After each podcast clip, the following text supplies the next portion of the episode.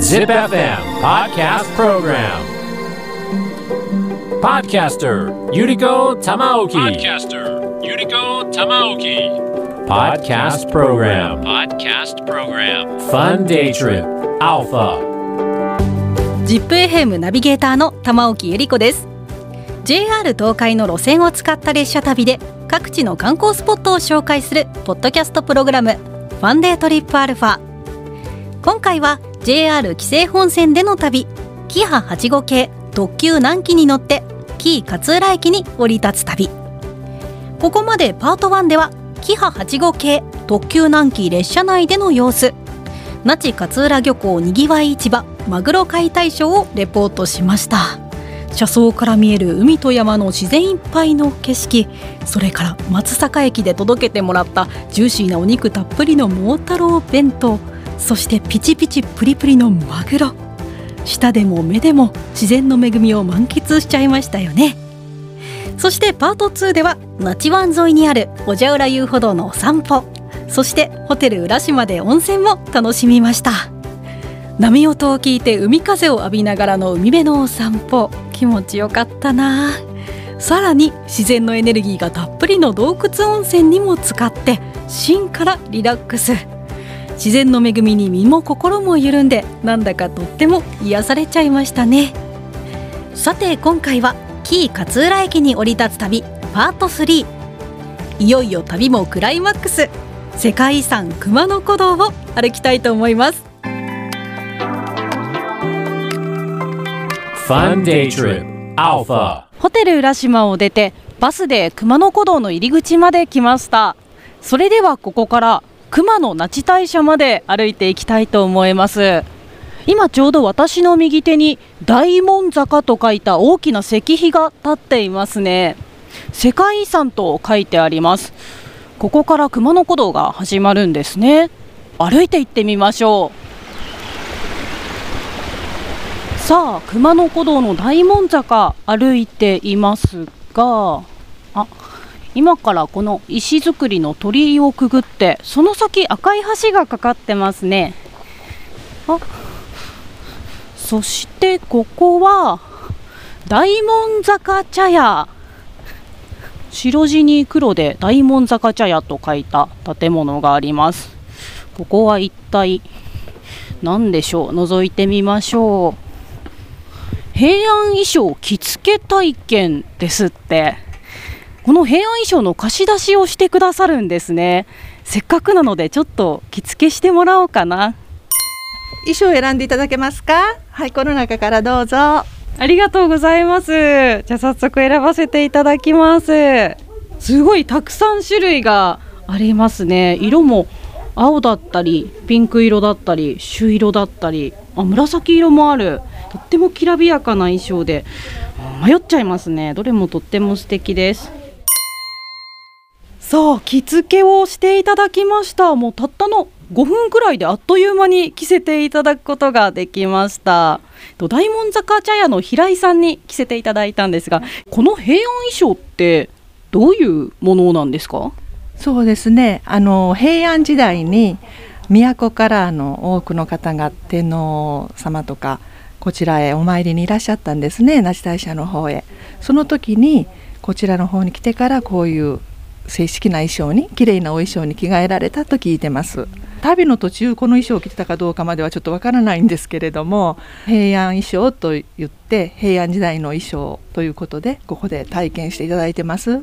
男性用の衣装もあるっていう風に聞いたんですけど結構あのカップルの方とかご夫婦で着られる方もいらっしゃったりするんですか？ええ、あのねカップルもですしなんか記念日にねあの金婚式とか結婚記念日とか、まあ、そういう記念日とかにもねよくご夫婦でご利用いただいたり、うん、それ以外にも男性同士でもあのたくさん団体でおいでたりいろいろありますね。だから男性の衣装もございます。今これ首にかけていただいた小物は何でしょうか？なんかキャンディーみたいな見た目ですが。可愛いでしょ？これはねあの掛け守りっていうんですけれどもお腹にお守りとか、まあ、お薬なんかもね道中あの病気した時のために入ってたと聞いてます。あと紅なんかも入れてたんじゃないかなと聞いておりますけどね。でこちらもねあの今から任せていただくんですけど掛け帯と言いましてこれもまああの意味があるみたいで魔除けって私たちはあの説明させていただいてます。こうやってあとは一名傘をかぶったら出来上がりになります。では早速この平安衣装を着た状態で熊野那智大社へ向かってみたいと思います。着付けをしていただいてこれから大門坂の石畳を歩いていきます。今ちょうど夫婦杉という大きな2本の杉の木の間を通り抜けました。ここからいよいよ本格的に熊野古道の石畳始まりますね。この大門坂の入り口から熊野那智大社までは石段の上りになりますがおよそ1.3キロ所要時間は40分ぐらいだそうです。杉の木立に囲まれた苔むした石段熊野古道らしい素敵な雰囲気ですね。あ見てください。すごい大きな杉の木があります。高い。樹齢800年って書いてありますよ。木の幹もすごく太いですね。うん大人でも10人ぐらいが両腕を広げないと周り囲めないんじゃないでしょうか。さっきからかなり急な石段を登っていますがなんだか空気が美味しい気がしますね。辺りも緑に囲まれて竹林も見えますね。耳を澄ませると鳥の声や風の音も聞こえてきて心がほっと落ち着きますね。Fun Day Trip Alpha. 大門坂登ってきましたね。今那智山の参拝道の入り口あたりにいましてお店がいろいろありますね。ここは若屋本店。ちょっと入ってみましょうか。あお土産屋さんかな？店内すごく広いですね、えーいろんなものが置いてある。紀州南高梅を使用したホタテの紀州煮ですって。えー、丸ごとホタテが煮てあるんですね。あこちらにはナッチ黒石のアイテムも置いてありますね。あすごい。碁石をこのナチグロ石から作っているんですね。フクロウや招き猫の置物だったり書道に使うすずりなんかも置いてありますよ。あここに那智勝浦名物おたき餅って書いてありますね。店内で焼きたてを食べることができるんだそうです。あこれがおたき餅ですね。ちょうどこのお店の正面から那智の滝が見えたんですがこのお餅その那智の滝の流れをイメージして作られているんだそうです。白くて細長い形のお餅ですね。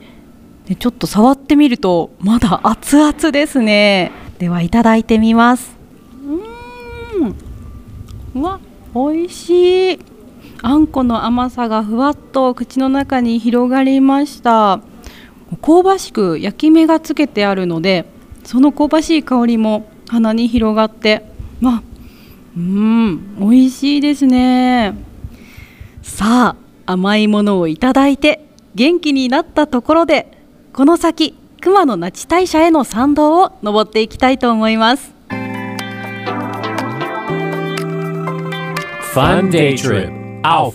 那智勝浦町の魅力をお伝えしているポッドキャストプログラムファンデートリップアルファキー勝浦編。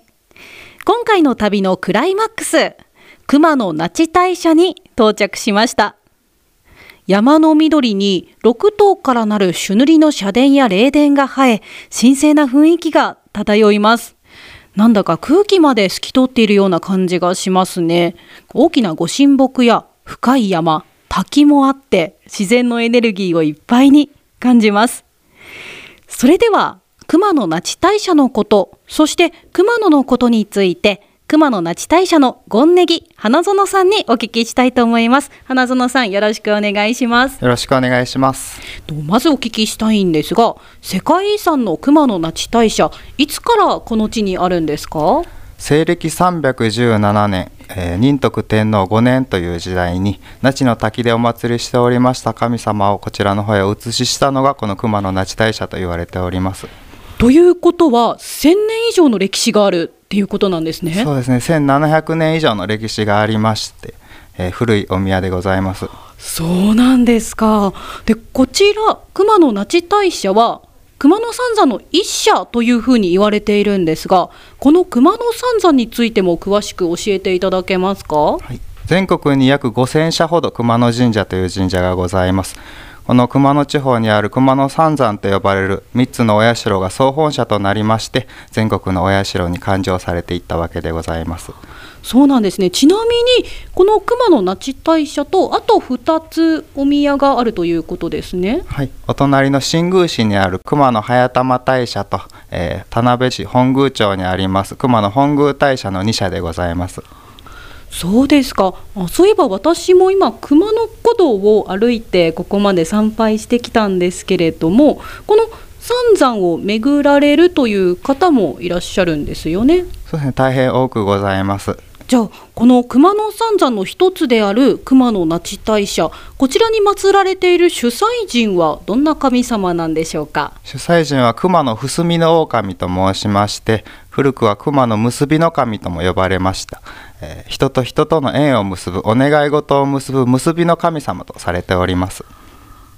そうなんですねじゃあこう縁結びを願ってこう参拝に訪れる方もいらっしゃるんですねそうですね大変多く全国からいらっしゃっておりますそうですか。ありがとうございます。あの先ほどこの社殿の横を通った時に大きなご神木があったんですけれども、体内くぐりって書いてありましたが、あれって一体どんなものなんですか？はい、平清盛公の、えーお子様である平重盛公がお帝王になったとされておりまして樹齢約850年ということで、えー中に大きな空洞が開いておりますのでそちらをくぐっていただいて体内くぐりとさせていただいております。無病息災のご神徳があるとされております。えー木の中をくぐれるなんてすごいですね。ちょっと気になります。ありがとうございます。えーでは最後に熊野那智大社、熊野古道など本当に多くの人が訪れる熊野の地なんですが、花園さんが思われるその魅力を教えていただいてもいいですか？そうですね、古くからお参りに来られる方が多いということで文化も大変多くございますしまたあの海が近いということでマグロの町とも言われて栄えております、まあ、マグロとかお魚食べていただいて温泉地でもありますので温泉に使っていただいてゆっくりしていただければと思いますありがとうございます。体も心もリフレッシュできるというか、まるでこう浄化されるような感覚のあるそんな場所ですね。そうですね熊野は古くからよみがえりの地とされておりまして、えーこちらの方にお参りに来ていただいてまた新たな自分によみがえっていただいて帰っていただくという方が多いですうん、ありがとうございます。新しい自分と出会える土地ですね。そうですね皆様たくさんお参り来ていただければと思います花園さんありがとうございました。ポッドキャストプログラムファンデートリップアルファキー勝浦編。ここでは熊野那智大社を紹介しました。Podcaster Yuriko Tamaoki. Podcaster Yuriko Tamaoki. Podcast Program. Podcast Program. Fun Day Trip Alpha. JR 東海の路線を使った列車旅で各地の観光スポットを紹介するポッドキャストプログラム「ファンデートリップアルファ」今回は JR 紀勢本線での旅キハ85系特急南紀に乗って紀伊勝浦駅に降り立つ旅パート3をお届けしました熊野古道大門坂のお散歩杉の巨木と苔むした石畳がとっても神秘的でしたね。樹齢何百年という人間よりもずっと長生きの木たちに優しく見守られているかのような感覚でした。今回平安時代の巡礼者の衣装を着て歩いたんですがその衣装もまた風景の中に溶け込んでいてとても素敵でしたね。そして熊野那智大社の境内も美しかったです。大きなご神木や森の緑に朱色の社殿が映えてまるで心が洗われるような気持ちになりました。古くから自然に感謝して自然と共に歩んできた人の営みの歴史。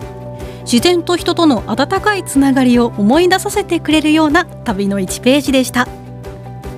さてパート1からパート3まで3回にわたってレポートした今回のポッドキャストプログラム「ファンデートリップアルファ。キー勝浦編」いかがでしたでしょうか？もう本当に楽しい旅でした。列車旅の車窓から始まる自然の美しさと現地で出会う人の温かさ温泉の気持ちよさそれに海と山の恵みがダイレクトに伝わる美味しい食べ物の数々。ここでは体もすっかりほぐれて心もさっぱりと洗われてそしてエネルギーがバッチリとチャージされる。そんな場所でした。この土地は蘇りの地と呼ばれているのだと熊野那智大社の権ネギ花園さんがおっしゃっていましたよね。まさに心身ともにリフレッシュして蘇った気持ちになれる素晴らしい旅でした。歴史自然グルメいろいろ楽しめる JR 紀勢本線での旅。ぜひ特急南紀に乗って那智勝浦町を訪れてその魅力に触れてください。ポッドキャストプログラムファンデートリップアルファキー勝浦編。お届けしたのは ZIPFM ナビゲーターの玉置恵理子でした。Fun Day Trip Alpha